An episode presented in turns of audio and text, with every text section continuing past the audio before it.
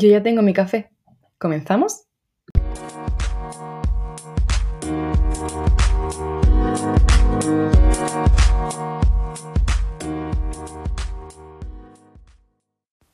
Bienvenidos y bienvenidas a Manchas de Café.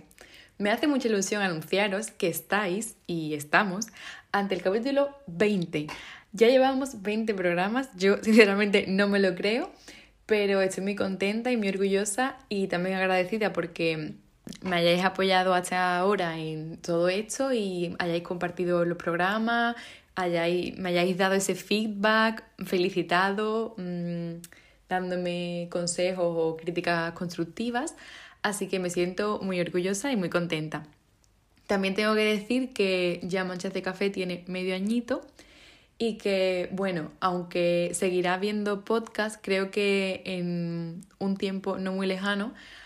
habrá alguna serie de cambios, no sé todavía muy, muy bien cuáles, porque todavía ni siquiera yo los tengo decididos, pero bueno, ya os lo iré contando. Pero la verdad que estoy bastante contenta, animada y, y con ganas de seguir. Bueno, es cierto que para el 8M no hablamos de ningún tema, porque, bueno, porque no me dio tiempo primero y porque, bueno, tampoco es que yo siga aquí un calendario, sino que mmm, voy hablando de los temas que o me van surgiendo o también vosotros me vais comentando. Así que a raíz de ser 8M se me ocurrió la idea de hablar sobre el empoderamiento. El empoderamiento es un término del que yo hasta hace quizás, pues no sé, cinco años no había escuchado hablar, pero en cierta medida tampoco he sabido muy bien cómo definirlo.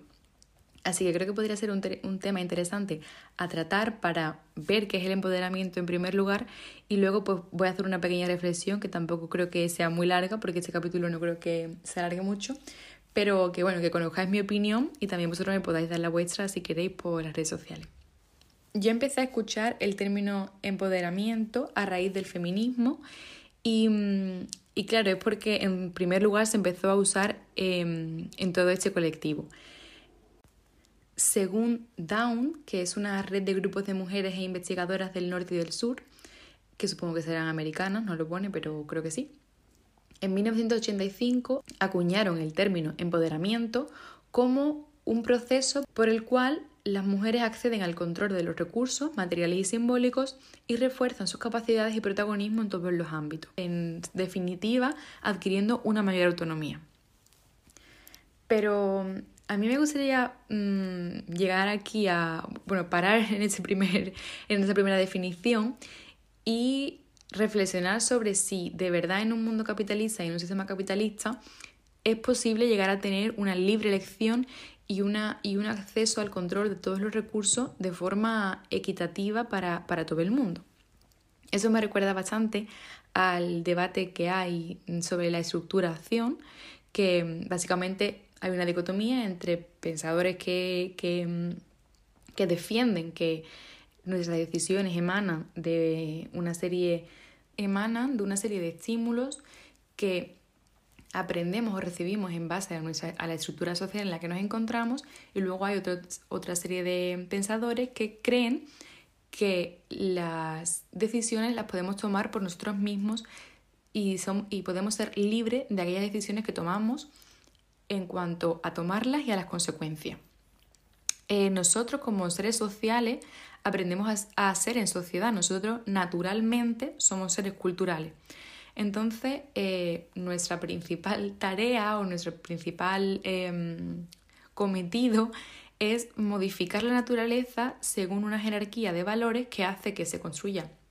una cultura que amolda, enseña, limita u oprime en base a una serie de estructuras socioeconómicas, políticas, que son las que al final, mm, en cierta medida, pues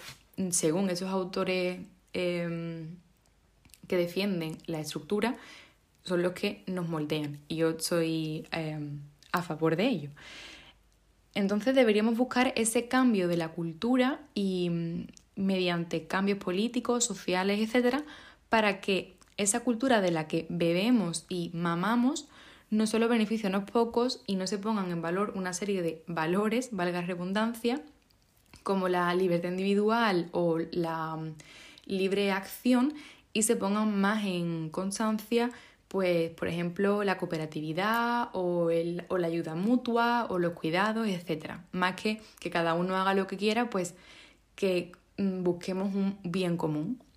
Es por ello que el empoderamiento podría decirse entonces que busca es esa mm, ganancia de autonomía, pero sin cuestionar un poco ese sistema en el que vivimos. Por eso me gustaría ejemplificar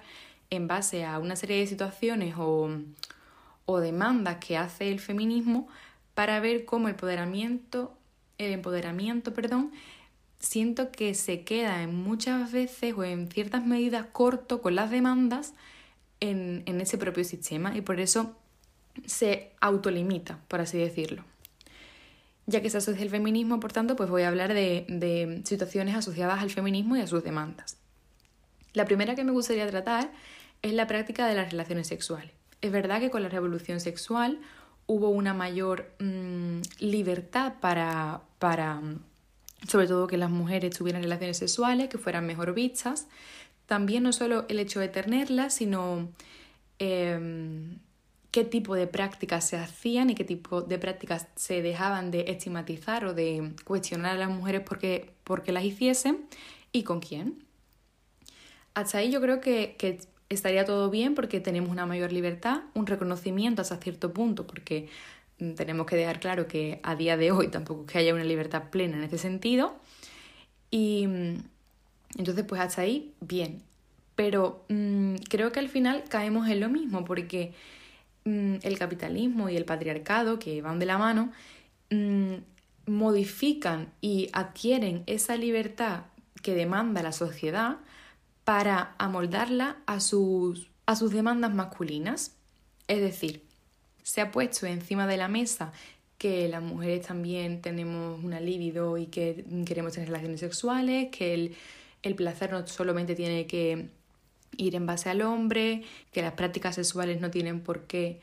mm, ser de un tipo de relaciones u de otra, hasta ahí bien, pero al final hemos conseguido que esa libertad em, se haya traspasado según los roles masculinos a que las mujeres tengamos pues una libido constante y que si no te apetece tener relaciones sexuales ya eres una mojigata o mm, eres una parada y que parece que tenemos que tener siempre esa libido constante y siempre tener ganas de sexo. También al final en las prácticas sexuales caemos en una, en una serie de roles de dominación donde siempre son los hombres los que dominan a las mujeres y se hacen siempre, aunque no haya aunque las prácticas sexuales no sean eh, hombre-mujer, pero sí se crea una especie de mm, heteropráctica donde siempre hay uno eh, que domina al otro, que al final pues es una especie de mm, representación de la sociedad en, en, prácticas sexuales. También hay una infantilización de las mujeres, como que eh, mm, siempre nos hacemos como las más débiles en las prácticas sexuales, con eso de los roles de dominación y creo que al final lo que hemos conseguido es que esa libertad, pero que no significa que sea real del todo porque está bien buscar esa libertad sexual, pero seguimos bajo ese sistema patriarcal, que no nos deja mmm, sentirnos plenas y tranquilas con nuestras prácticas sexuales y con nuestras relaciones sexuales. Hay una mayor inclusión y una mayor libertad, sí, pero bajo una misma dominación. Quizás entonces deberíamos cuestionar más el sistema y cómo se construyen y se conforman esas prácticas sexuales o esas relaciones antes que buscar una simple mayor libertad, entre comillas. El segundo supuesto, o la segunda demanda que me gustaría comentar es el hecho de subir fotos a, bueno, pues a redes sociales y vestir de forma más atrevida y tal. Es cierto pues que desde los años 40 hasta ahora las mujeres pues podemos vestir mm, con una mayor libertad, podemos vestir como queramos, también podemos subir fotos a Instagram y tal, cada una sube lo que quiera o no sube lo que, lo que no cree y tenemos libertad para hacerlo, pero al final se termina utilizando esa libertad adquirida por la mujer de poder vestir más atrevida y poder subir las fotos a donde quiera, de forma que se sexualiza cada parte del cuerpo de la mujer, se cosifica a la mujer y se perpetúa la búsqueda de validación por parte del colectivo femenino hacia ese colectivo masculino. Al final, eh, se utiliza y mm, aprendemos sin quererlo a buscar esa validación y a que nos digan lo sexy que estamos, lo guapa que estamos, lo, mm, lo divinas que somos, mm, porque como han visto que queríamos hacerlo, pues ahora se, se transforma todo el discurso hacia que, venga, tenéis que hacerlo y si no lo hace, eh, te quedas como la rara y al hacerlo eh, necesitas esa validación porque, porque si no, no te sientes tan guapa, tan aceptada, tan válida, tan necesaria y, y, y, al final se vuelven a crear otra, otra serie de problemas con nuestros cuerpos y con nuestras imágenes que vuelven a ser perjudiciales para nosotras mismas. Además, cada vez se hipersexualiza muchísimo más a las niñas más pequeñas, es decir, em, hemos conseguido vestir como queramos y tal, pero al final em, se está volviendo a. Se, se, se, nos está yendo de las manos y se está empezando a hipersexualizar de forma exagerada y es preocupante a niñas de 12 y 13 años. El siguiente ejemplo podría ser perfectamente OnlyFans, que es, una, es la nueva prostitución, y la prostitución digital, que se ha puesto muy de moda ahora a raíz del COVID, que pues porque no podíamos salir de casa y tal, bueno, en cierta medida a veces seguimos sin poder. Y al final pues caemos y en lo mismo y en las mismas dinámicas. Es cierto que ahora es más inclusivo porque te puedes buscar prácticas sexuales em,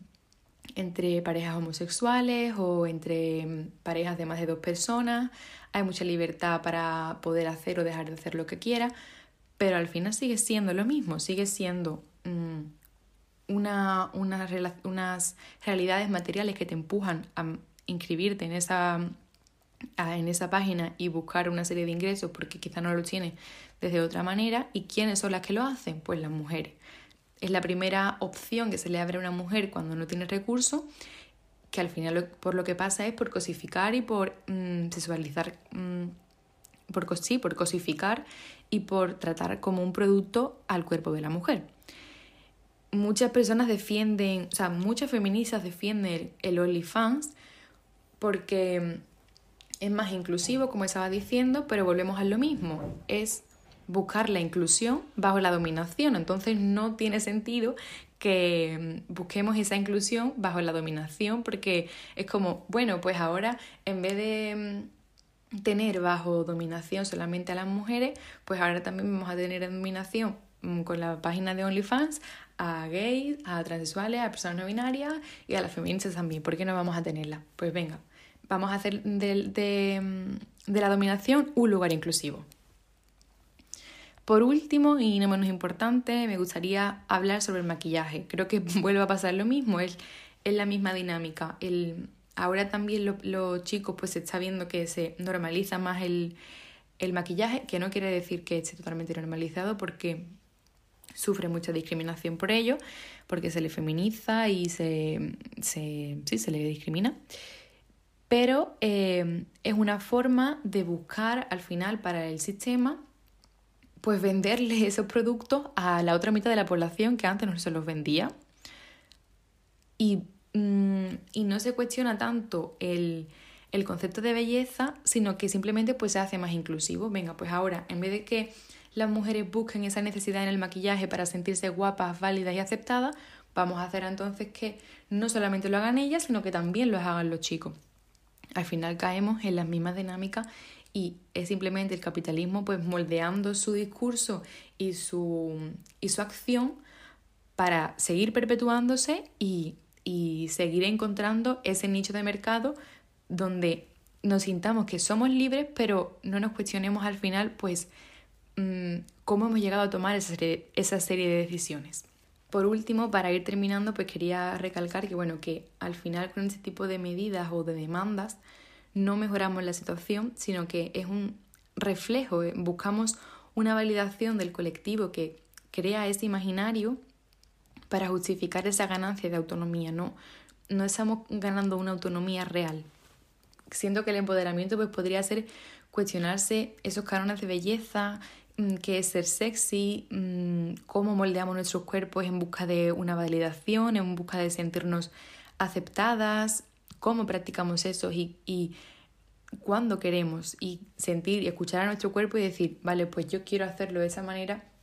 porque de verdad lo siento y no porque hay una serie de roles o de mm, imágenes idealizadas sobre qué es lo que tiene que ser el sexo. Os mando un mensaje de ánimo de que os cuestionéis todo esto y que lo habléis, lo habléis con vuestro círculo cercano porque creo que la, una de las mejores formas de ser consciente de las cosas es sentir que la persona de al lado que es igual que tú las siente, las sufre y que puede ser un gran apoyo para ti y, para esa, y tú para esa persona entender y reflexionar sobre todo ese tipo de cosas y saber que bueno que no estáis solas y que mm, y que juntas pues sí podemos acabar con ese sistema que somos las que lo sufrimos en, en, en base al patriarcado y todos en base al capitalismo. Espero que os haya parecido sencilla de entender porque creo que en realidad no es algo sencillo de comprender, pero lo he intentado ejemplificar de la forma en la que se puede transmitir la información lo más mm, lo menos compleja posible. Y decir también que, mm, como no, Samantha Hudson tiene un vídeo hablando sobre esa libertad y esa libido que hemos ganado a raíz de la revolución sexual y de, y de todo ello, que lo explica mucho mejor también y de forma muy sencilla, porque ella siempre lo explica todo muy bien, así que si queréis pues le podéis echar un vistazo. Es una entrevista, pero exactamente no sé cuál, pero bueno, si ponéis Samantha Hudson entrevista, seguro que sale la última, así que supongo que saldrá esa, porque no creo que tiene, no, creo que no tiene otra después de esa. Así que nada, espero que os haya parecido interesante, creo que este eso va a quedar como un capítulo un poco más cortito, pero bueno, espero que os haya gustado. Nos vemos entonces, no sé si la semana que viene, pero nos vemos prontito. Hasta entonces, un beso.